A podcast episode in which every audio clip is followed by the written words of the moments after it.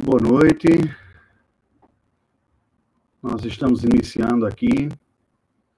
Ah, vamos aguardar entrando uns minutinhos antes, uns dois minutinhos antes, não muito, para dar tempo, né? De todos aqueles que desejam entrar. Em instantes, nós vamos dar início a uma reflexão bíblica. Gostaria de saudar a todos aqueles que já começam a se conectar. É um prazer tê-los neste momento. Tiago, entrando aí, saudação. Um prazer. Vamos dar um tempinho. Bem, esta transmissão ao vivo é mais uma iniciativa né, pastoral da Primeira Igreja Presbiteriana de Belo Horizonte, de oferecer edificação espiritual e acompanhamento, estímulo àqueles que estão em quarentena. Estes dias nós estamos privados do, da aglomeração, né? Estamos privados, portanto, do convívio próximo da adoração coletiva. Às sextas-feiras, à noite, às 20 horas, nós temos tradicionalmente e rotineiramente em nossa igreja uma programação para a juventude envolvendo adolescentes e, e jovens chamada Sexta Jovem. E é em nome, como alternativa a essa programação, que nós estamos realizando então essa transmissão ao vivo, esta live. Daí ela está sendo transmitida pelo canal do Instagram da Mocidade, é, como é da preferência, mas para aqueles que quiserem posteriormente também a, assistir, ela ficará na memória no meu canal no YouTube. Você pode transmitir posteriormente. Saudamos a todos. Gostaria de lembrar também que amanhã, por ser o primeiro sábado do mês, dia 2 de maio, nós teremos outra transmissão, uma transmissão ao vivo também, é, de um estudo da palavra do Senhor, como mais uma opção para nós buscarmos a edificação espiritual e o crescimento diante do Senhor Deus. Lembrando que, como parte da programação da, da mocidade, tanto as programações de sexta, toda sexta está ocorrendo, e durante este período de, de quarentena eu estou à frente, e a programação de sábado também, por ser da mocidade, também é transmitida através do, do canal do Instagram da mocidade. De tal maneira que você tem este canal aí para acessar. Mas, como falei anteriormente, você tem várias lives e todas as outras que, como pastor, eu tenho uh, produzido também os estudos da quinta-feira e o, o estudo bíblico de escola dominical no canal do YouTube. Então você tem umas possibilidades aí. Gostaria de lembrar a todos também que a primeira igreja presbiteriana de, de Belo Horizonte também tem disponibilizado e oferecido as mensagens dominicais nos horários do, do, então dos cultos de nossa igreja. Como nós não temos a, a, tido a possibilidade de realizar os cultos. A nossa palavra de estímulo é que todos, todos vocês que estão em casa façam seus momentos devocionais, seus cultos particulares, quer sejam individuais, quer sejam familiares, e entendendo que pode ser útil e bom para você, incorpore a transmissão da mensagem, da pregação da palavra do Senhor, que é feita nos mesmos moldes da mensagem dos cultos presenciais lá na igreja. Então, você incrementa como momento de edificação espiritual as mensagens que são transmitidas pelo canal da Primeira Igreja Presbiteriana de Belo Horizonte. Então, dadas estas explicações, mais uma vez gostaria de saudar todos os presentes. Né? É uma satisfação é, tê-los juntos aqui e vamos orar ao Senhor Deus neste início de atividade, rogando a bênção do Senhor para a ministração da Sua palavra. Deus bendito, nós estamos diante da Tua presença, te rendemos graças pela oportunidade que Tu nos dás de pararmos um pouco no fim deste dia, da sexta-feira, um dia agradável, um clima agradável. Nós queremos louvar o teu nome pela oportunidade que temos de ouvir a ministração da palavra do Senhor. E dizemos ao Senhor que somos dependentes de tua graça, que necessitamos da iluminação do teu Espírito. Venha sobre nós, que agora vamos ouvir a tua palavra, agora nesse instante, e é também aqueles que posteriormente terão a oportunidade de ouvi-la. Suplicamos o teu favor, em nome de Jesus. Amém. Na semana passada, eu havia comentado com vocês, dado início à reflexão no texto de Isaías, capítulo 6, que servirá de base também para a exposição bíblica desta noite. Comentava sobre o contexto geral dos, do profeta Isaías em seus dias, tendo sido ele contemporâneo de alguns reis de Israel, especialmente ele narra o seu chamamento no ano da morte do rei Uzias. É assim que ele começa o capítulo número 6, capítulo no qual ele descreve o seu chamamento, ou o seu chamado. Ele diz, no ano da morte do rei Uzias. Uzias foi um rei muito curioso, um rei piedoso, um rei competente, eficaz na sua administração, mas que todo o sucesso e o período de prosperidade que ele acabou por trazer à nação de Judá, ao reino de Judá, acabou sendo algo que lhe cresceu ao coração, fazendo crescer um excesso de confiança. Não é de se estranhar que isso ocorra, não é de hoje que pessoas que têm um sucesso até piedoso em sua vida, que têm uma certa eficácia na, na sua trajetória pessoal, tenha dificuldade de administrar esta eficácia de uma maneira piedosa na sua vida. Não deixa de ser algo curioso. Isso nos mostra como o pecado nos afetou a todos, sem exceção. Por mais piedosas que sejam as pessoas, é, o pecado se mostra dentro de nós com esta luta nossa e muitas vezes se mostrando numa certa incapacidade ou incompetência de viver piedosamente nas diversas circunstâncias da nossa vida.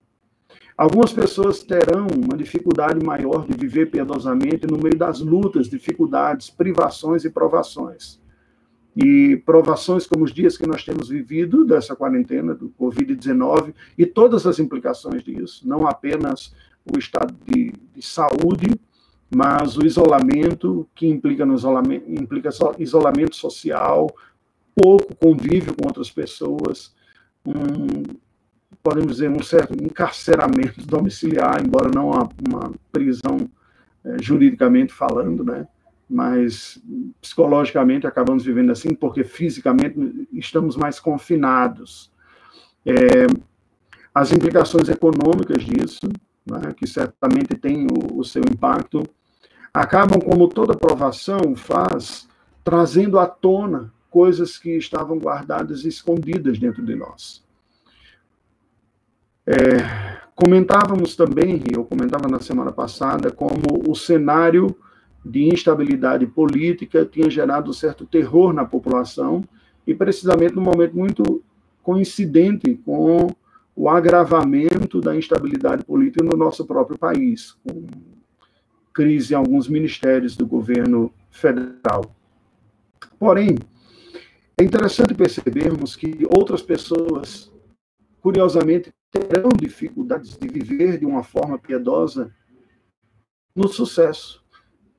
Quando as coisas vão bem, quando há uma eficácia na, nas suas atividades, quando a pessoa consegue ser feliz, um bom empreendedor e realizador, tanto do ponto de vista trabalhista quanto familiar, social, de alguma forma, existem pessoas, e todos nós estamos sujeitos a isso, mas que acabam enveredando por uma incapacidade de manifestar glória a Deus. E começam a perder de vista o Senhor como sendo o verdadeiro realizador de toda e a fonte de toda bondade, de todo dom perfeito, como diz Tiago. Boa noite, Marisa, reis e a tantos que estão entrando ainda. Bem, eu gostaria então de comentar com vocês nesta noite, dando continuidade à nossa reflexão em Isaías 6, se você tiver condições de ter a sua Bíblia em mãos para acompanhar os versículos que vamos ler. É, refletir precisamente sobre a importância e o impacto de ter diante dos nossos olhos a imagem do Senhor no trono. Claro que, para Isaías, esta foi uma visão sobrenatural, e comentávamos isso na semana passada. Se você não teve a oportunidade de ouvir, você pode acessar o meu canal no, no YouTube, você enxergará lá. Terá a live, você pode acessar e conferir. Mas é claro que para Isaías, a visão se reveste de um sentido diferente daquele que pode ocorrer comigo, com você ou com qualquer outra pessoa. Ela tinha um caráter sobrenatural, revelatório, que era uma das formas e recursos que Deus utilizou a revelar a sua vontade absoluta e moral. O, o sentido comum desta palavra visão que aponta para simplesmente a nossa capacidade de visualização. E aqui não se trata, como um exemplo disso, Daniel é um outro grande exemplo de, de, quem recebeu essas visões. José do Egito, embora não fosse profeta, foi outro que recebeu, e alguns outros tantos neste sentido. Também não se trata de um dos sentidos naturais humanos, não estou usando a palavra aqui visão como um dos nossos sentidos, assim como o olfato, o paladar, o tato e. Me fugiu agora, são cinco, né? Olfato, paladar, tato e audição, né? Não, não desses, mas é, a visão no sentido de capacidade de compreensão. Visão como uma lógica que nós, como seres humanos, que fomos criados à imagem e semelhança de Deus, temos de processar informações, avaliar circunstâncias e criar uma perspectiva, um quadro interpretativo da realidade. E, neste sentido, visualizar ou enxergar uma realidade compreensivelmente.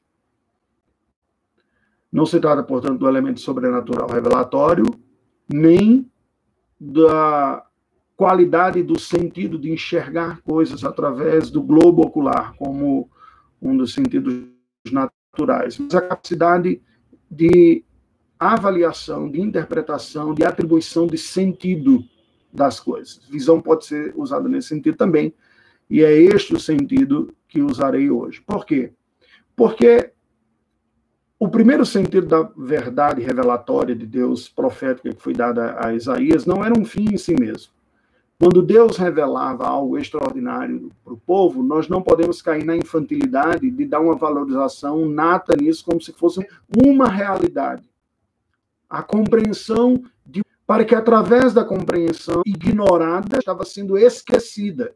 Muito comumente nós ouvimos orações e comentários a respeito da atividade da administração bíblica como tendo o propósito simplesmente de aprender. E é, no mínimo, estranho isso. Primeiro, porque é uma redução absurda de instrução. Deus é, acima de tudo, o criador, mantenedor e, e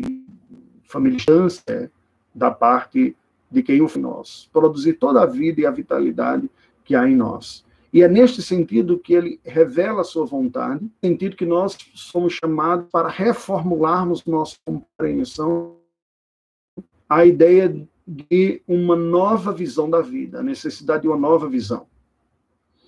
Forte se impõe sobre nós como crises, como a que estamos vivendo nesses dias.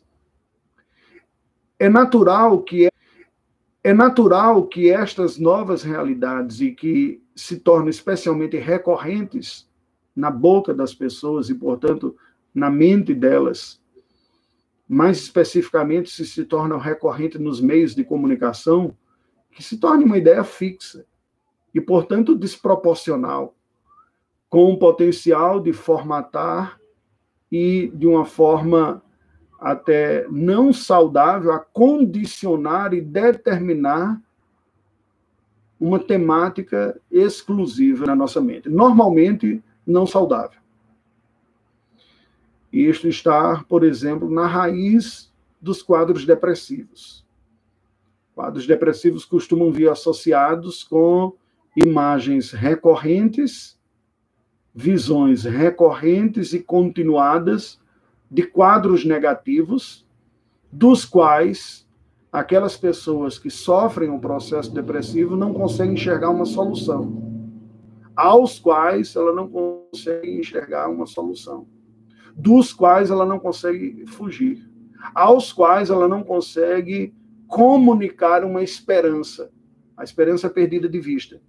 E quanto mais esta realidade se torna monofocal, monotemática, Assim como uma câmera que tem foco e moldura, toda a realidade ao redor parece perder a existência lógica. O câmera quebra sagrada. E mediante o Espírito Santo, essa palavra vai sendo pintada como quadro visual em nossa alma, de maneira que a visão que nós tínhamos antes que estava curva, obcecada, distorcida, começa a mudar o cenário, as vão mudando, cores vão ser apresentadas, cores novas, vívidas, reais, e um quadro interpretativo novo da vida nos é dado pela mensagem da palavra bíblica. É com isto em mente que eu lhe convido a ouvir a leitura de Isaías 6. Isaías 6, pensando como este capítulo ofereceu a Isaías uma visão, um novo quadro da vida e da realidade naqueles dias em que Judá havia perdido seu rei Uzias, estava meio desorientado e inseguro. No ano da morte do rei Uzias, eu vi o Senhor assentado sobre um alto e sublime trono, as abas de suas vestes enchiam o templo serafins estavam por cima dele, e cada um tinha seis asas, com duas cobria o rosto, com duas cobria os seus pés, e com duas voava. E clamavam uns para os outros, dizendo: Santo, Santo, Santo é o Senhor dos exércitos, toda a terra está cheia da sua glória. As bases do limiar se moveram à voz do que clamava, e a casa se encheu de fumaça. Preste atenção no que esse texto sagrado nos diz. Em dias de pouca esperança, em dias de insegurança, quando o cenário natural parece ser desesperador e desesperançoso também, Deus dá a Isaías uma visão do seu trono. E ele assentado no trono. Muito provavelmente e possivelmente uma visão do Cristo pré-encarnado, Pois João diz que Isaías, o Senhor Jesus, segundo João falando no Evangelho de Cristo, de sua autoria, ele diz que Isaías viu o seu dia e se alegrou nele, o viu no trono. Isaías tem uma visão de uma realidade, mas que, por um lado, não é enxergado pelo globo ocular. Embora seja absolutamente real e diria até mais. Possivelmente mais real do que aquilo que o globo ocular enxerga. Por quê? Aquilo que o nosso globo ocular enxerga é sempre uma perspectiva. Os estudantes de artes que pintam quadros sabem disso. Não é a totalidade da realidade, é uma perspectiva, é um ângulo é um filtro da realidade, um recorte da realidade a partir de um ângulo e a partir do limite da capacidade do globo ocular de adquirir aquela visão, aquele recorte, aquela fotografia. Sabemos, por exemplo, que é limitado no espectro das cores. O globo ocular humano não enxerga é, a luz refletida de frequências ultravioletas ou infravermelhas. Então, aquela as cores que estão com a frequência acima do violeta e aquelas que estão com a frequência abaixo do vermelho, nós não enxergamos. Elas existem, elas estão aí, elas só são captadas por seres ou tecnologia capaz de absorver essas frequências. Portanto, a realidade é mais ampla do que a conseguimos enxergar, em termos de cores, de perspectivas, de dimensionalidades também. Sem falar de tempo, né, que nós também estamos presos ao tempo. Mas Deus dá a Isaías esta visão do trono. Me permita fazer uma aplicação direta aqui. Imaginemos nós e dimensionemos o impacto da perda do homem contemporâneo, que é anti-sobrenaturalista, e, dado o pensamento dominado por um cientificismo anti-sobrenaturalista, tenta compreender, interpretar, definir e explicar toda a realidade somente a partir de causas naturais. Que conclusão você chega? Não é de se espantar que a, que a civilização ocidental pós-cristã e pós-moderna caminha a passos largos e avançados cada vez mais para um niilismo e um existencialismo. O niilismo porque se não há uma realidade sobrenatural, explicadora, unificadora, conformadora para todas as coisas, nada faz sentido. Se tudo que nós temos, todo o nosso processo de desenvolvimento foi um resultado aleatório de uma evolução não pensada, mas fortuita, que chegou aqui, nada faz sentido. Não há nenhuma segurança de que no dia de amanhã nós experimentemos um Covid-20 muito mais letal, mortal e destruidor do que o Covid-19.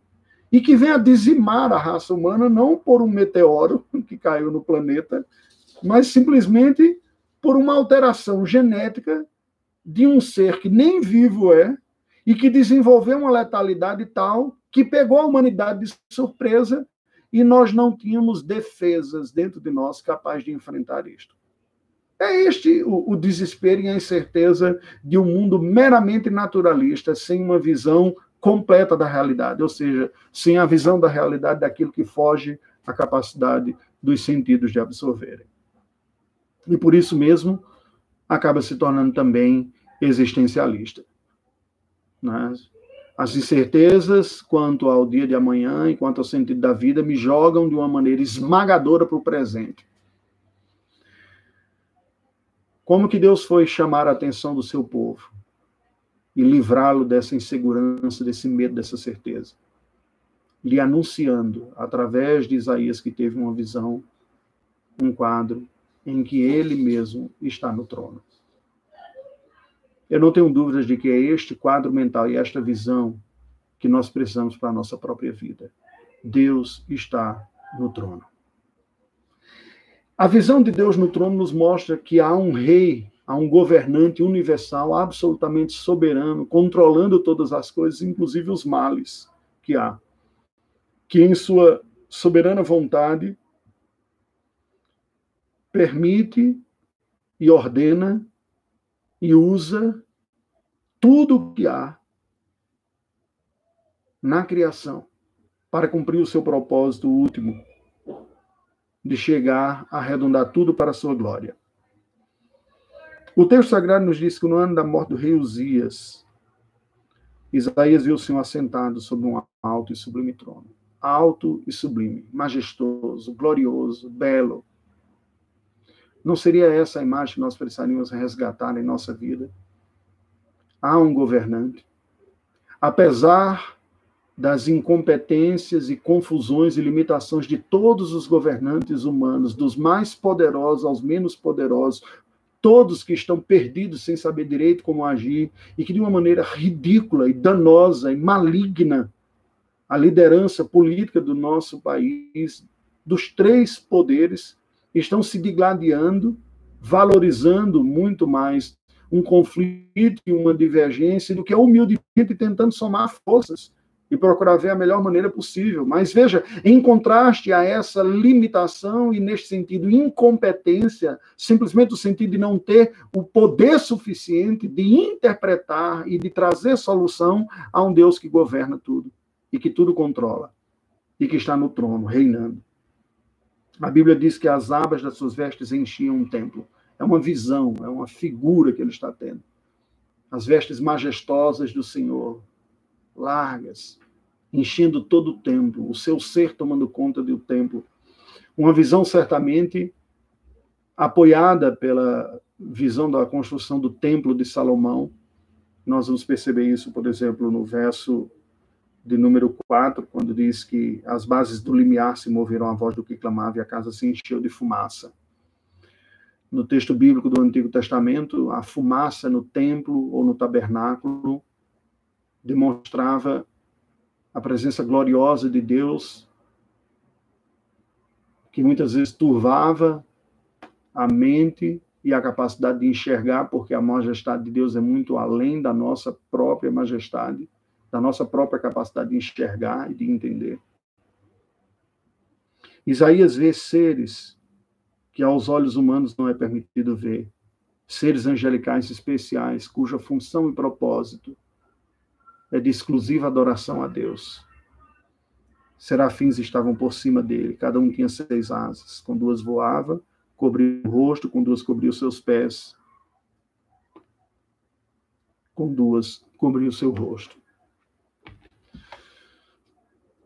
Se nós enxergarmos a realidade a partir de uma perspectiva antes sobrenatural, pelo contrário, naturalista e acondicionada à vida aqui, nós seremos tentados a olhar para esta imagem e ver de pouquíssima utilidade e desperdício de energia.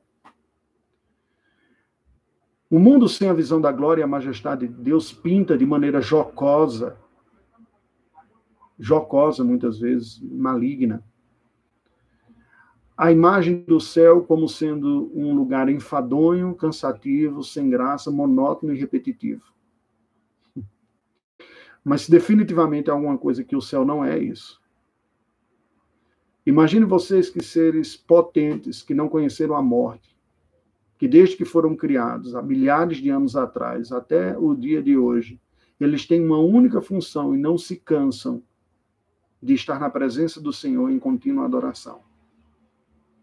Por quê? E nós podemos explicar isso de uma forma até matemática. Deus é a única realidade infinita. Só Deus é infinito. Porque ele não teve princípio e não terá fim. Deus é eterno, é a única realidade eterna. Portanto, se Deus é infinito, eterno, ele é a única realidade inesgotável. Tudo mais, por mais extenso que haja, tem um princípio e tem um fim. Por mais empolgante, animador e motivador que seja um trabalho, uma pesquisa, uma relação, ela terá um limite. Mas Deus não. Contemplá-lo, estudá-lo é muito mais fascinante do que qualquer ramo da pesquisa científica. Quer seja molecular, biológica, quer seja astronômica das nebulosas, não importa o sentido, quer ser especulativo filosófico, interpretativo histórico, não importa. Há um limite, há uma contingência que não há em Deus.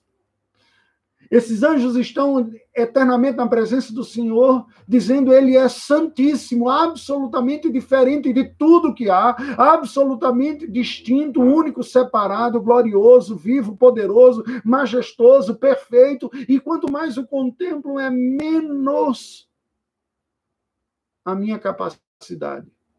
É menor a minha capacidade de entender, ou é maior a minha consciência de que ele está além de mim mesmo. Esses seres estão adorando constantemente ao Senhor. Nestes dias de pandemia, nós somos chamados a voltar os nossos olhos para aquilo que é eterno. Pois o Covid-19 nos lembra que nós não somos eternos, que a vida humana é passageira, é fugaz. Nações, pessoas que estavam seguras e firmes se viram absolutamente inseguras de uma hora para outra. Pessoas têm perdido sua vida. Pessoas se sentem mais inseguras de realizar planos. E preste atenção, há um aspecto bom nisso. E o aspecto é nós conseguimos nos lembrar de que nossa vida não está nos destinos selados pela nossa própria mão. De que mais competentes do que nós de dirigirmos a vida e atribuirmos sentido a ela e propósito é o Senhor. Esses anjos diziam: Santo é o Senhor dos Exércitos, Yahvé, o nome do Deus da aliança, o nome pessoal, o nome relacional de Deus com seu povo, a quem ele se revela de uma forma pessoal, para que nós o conheçamos, tenhamos comunhão com ele. Este Deus que é pessoal, que se revela, que nós o conhecemos através de Jesus Cristo, é o Deus soberano. Este é um dos termos que eu acho mais fascinantes dos termos hebraicos para se referir a Deus. Yahvé Tzevaot Yahvé, o Deus da aliança pessoal, nome pessoal. Aquele nome íntimo. Na nossa cultura brasileira, esse nome pessoal e íntimo costuma ser aquele apelido familiar. Que muitas vezes nós temos até, ficamos até envergonhados quando ouvimos fora, né? Isso me faz lembrar uma vez quando voltei à minha cidade, já casado, com filhos, e foi a minha igreja de origem, a Igreja Presbiteriana Central de Campina Grande. E ao chegar lá com a minha família, minha esposa, os meus filhos, sentei no banco da igreja e estava terminando o período da escola dominical. A esposa do pastor era superintendente da escola dominical e ao nos ver, nos reconheceu, né? E lá na frente da igreja, uma igreja grande também, eu disse, gente, que alegria, nós temos aqui, estou vendo aqui Raimundinho e sua família. Depois ela se tocou que ela estava na igreja, né? Que estava anunciando a um pastor e tudo, aí tentou corrigir. Eu acho que a emenda ficou pior que o soneto. Eu o reverendo Raimundinho. Por que, que isso causa estranheza àqueles que não têm? Todos nós temos aquelas palavras carinhosas para nos referirmos um ao outro, íntima, através da qual nós somos conhecidos e reconhecidos por pessoas próximas e achegadas. Né? Na nossa cultura brasileira, nós temos esses apelidos carinhosos familiares que, quando são usados fora do contexto familiar, causam até uma certa estranheza. Mas nós os temos, e Deus deu esse nome pessoal, identificador, Yahvé.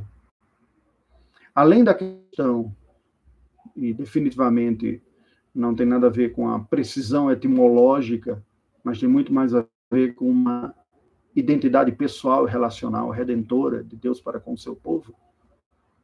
A expressão Yavet Zevaot é equilibrada com um complemento de dimensão de soberania, o Senhor dos exércitos. E esta expressão bíblica, quando a Bíblia fala dos exércitos, não está falando apenas do poderio militar humano, está falando de todas as mídias, de todos os conjuntos de forças que Deus criou e controla enquanto criador e mantenedor de todas as coisas.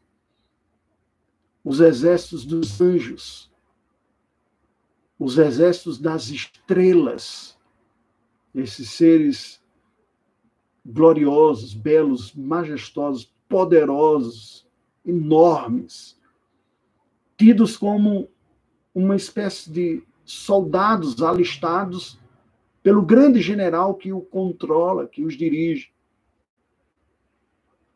Os exércitos humanos, todos eles, os angelicais, todos os seres angelicais, os exércitos animais, os exércitos dos astros, e por que não dizer também os exércitos dos seres inanimados, os exércitos de seres microscópicos, vírus, bactérias, germes.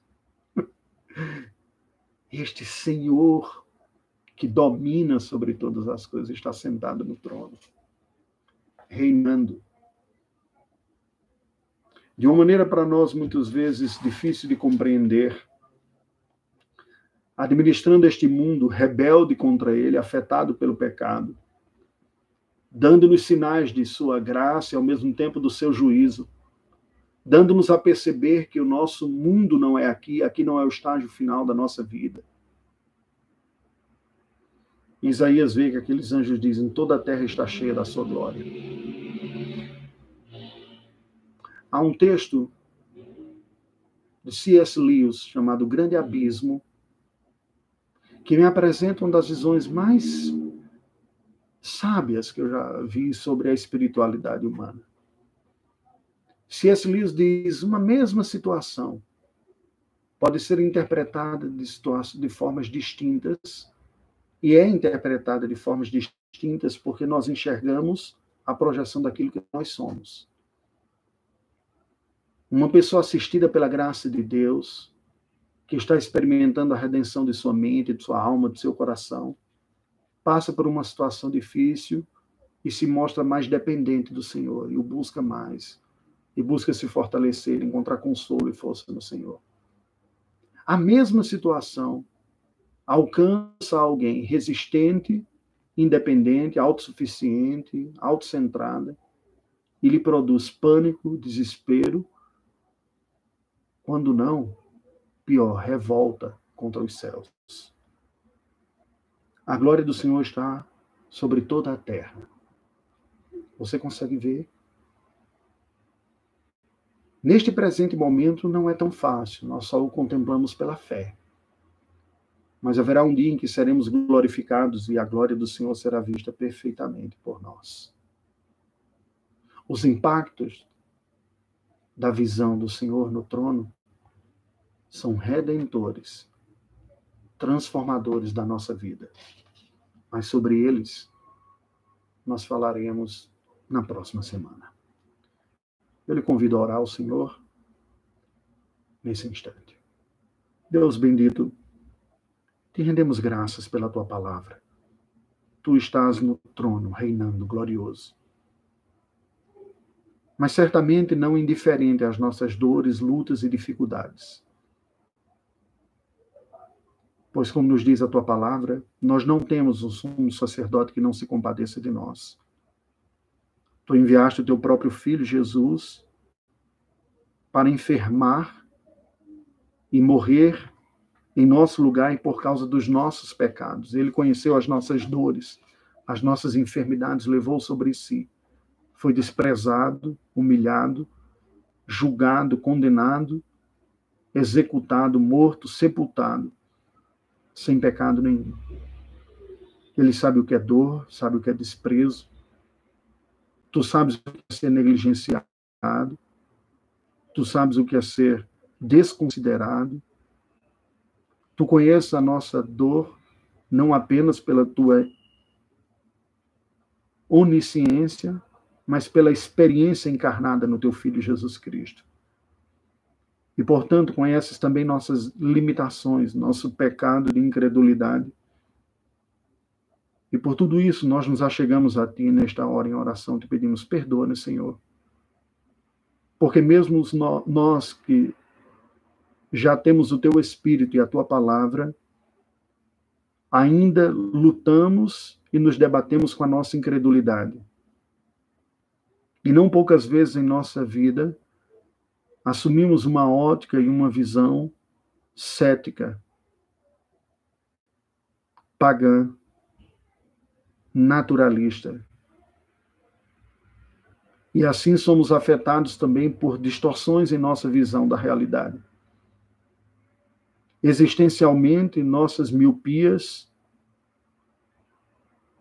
nos roubam a capacidade de enxergar de forma clara e com foco preciso a realidade que vai além da percepção natural das coisas.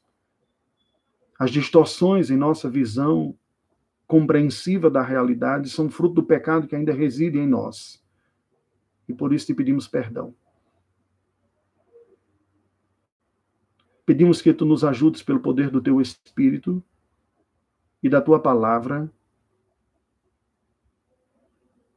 a termos uma visão restaurada da realidade enxergando o Senhor no alto e sublime trono, reinando, governando. O governante que padeceu, que pagou em nosso lugar. que redime a criação, que é digno, que é glorioso de adoração. Pedimos a ação do teu Espírito, a ação curadora da nossa visão. Assim como os globos oculares podem ter sua visão restaurada por cirurgias que lhes removam as distorções, os nossos olhos espirituais só podem ser transformados pela transformação cirúrgica do teu espírito. Conceda-nos arrependimento e fé verdadeira em ti, para que te contemplemos como os, os seres angelicais te contemplam e te adoram. Como pecadores perdoados, te adoramos pela obra do teu filho Jesus. Pedimos que tu nos fortaleças na dependência tua em nome de Jesus. Amém. Louvado seja o nome do Senhor. Eu convido você que está acompanhando aqui esta live no Instagram ou no canal do YouTube a neste momento acompanhar cânticos que serão transmitidos por uma equipe de jovens da mocidade da Primeira Igreja Presbiteriana de Belo Horizonte no canal do Instagram da nossa mocidade. É este canal essa conexão cairá e começará uma outra. E se você não está acessando pelo Instagram, o canal é ump.primeiraipbh. Fica aqui o convite. Deus nos abençoe a todos. Foi um prazer.